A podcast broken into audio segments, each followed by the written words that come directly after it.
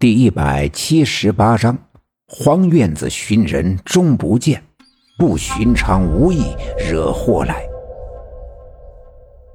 刘家镇是个老镇，听老人们说，在古时候，刘家镇北面的山头呀，要比现在高，而且山势险峻。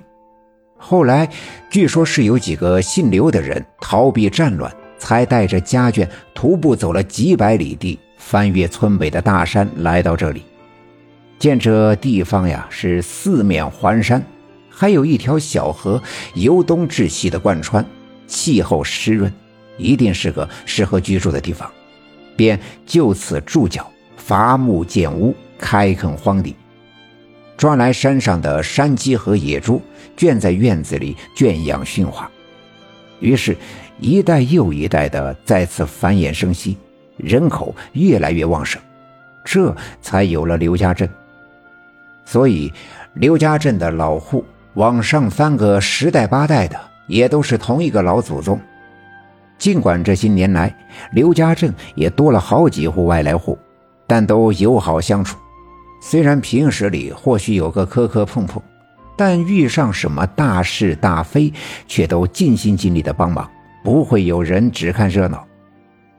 我们家就是外来户，但在刘家镇也已经生活了几十年，更何况我奶奶是刘家镇有名的出马仙儿，给村民们看好了不少的邪病怪病，并且分文不收。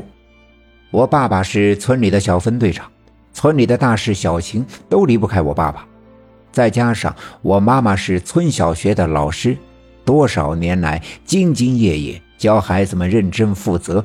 村子里的孩子都喜欢他，家长们呀也都尊敬他，所以我们家在刘家镇的人缘特别的好。我们家出了什么事儿，大家伙也都特别的热心，更何况是孩子走丢了这样的大事。于是，这个二月二龙抬头的夜晚，整个刘家镇便沸腾了。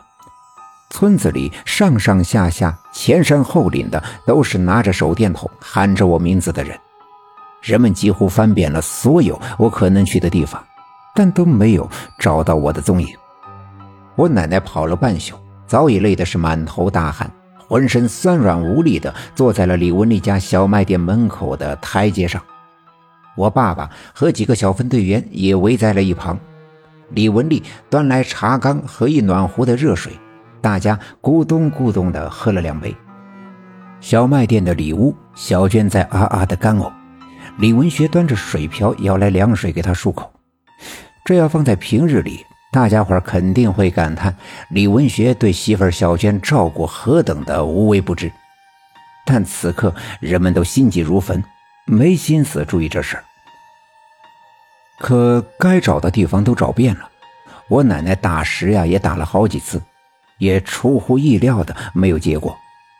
最后的希望也就在刘家镇这段时间出现的几个地洞里了。老郑性子急，这就要回家去拿下地洞的绳索。正在这时，李文学走出了屋子，抬头看看天，又看看我奶奶，伸手往东指去。大家都很纳闷，不知道他这是代表什么意思，但看他面色凝重。想必这是在向我们表达什么。老郑顺着李文学手指的方向看了看，深邃的夜里什么都看不见。李文学，你这是啥意思呀？老郑不解地问。李文学并没搭理他，转身回了屋子，关上了屋门。屋子里又一次传来他媳妇白小娟的干呕声。难道是在告诉我们？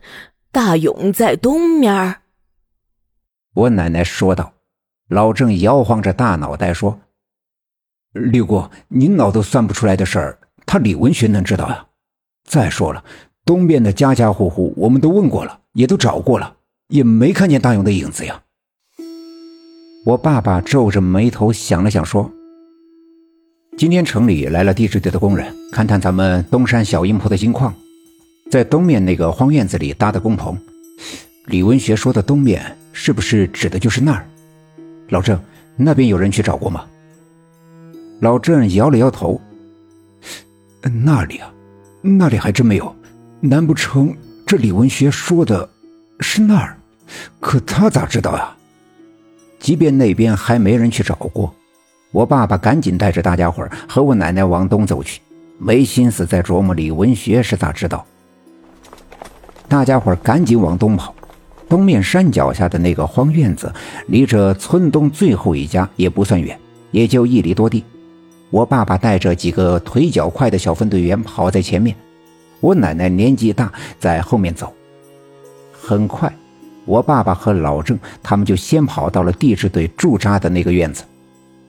院子的中间立着一根高杆，高杆上挂着一盏大号的灯泡，这灯泡特别的亮。将整个院子照得像白昼一般。那两个棉布的帐篷就围在高杆的两侧，北面堆放着一些奇形怪状的机器和零件。据说过几天测绘的活干完了呀，要根据测绘出来的数据确定钻探的地点，然后就要用这些零件和钢材组装成钻探机，在山上钻孔打洞。采集地下的土样，送回城里去做化验。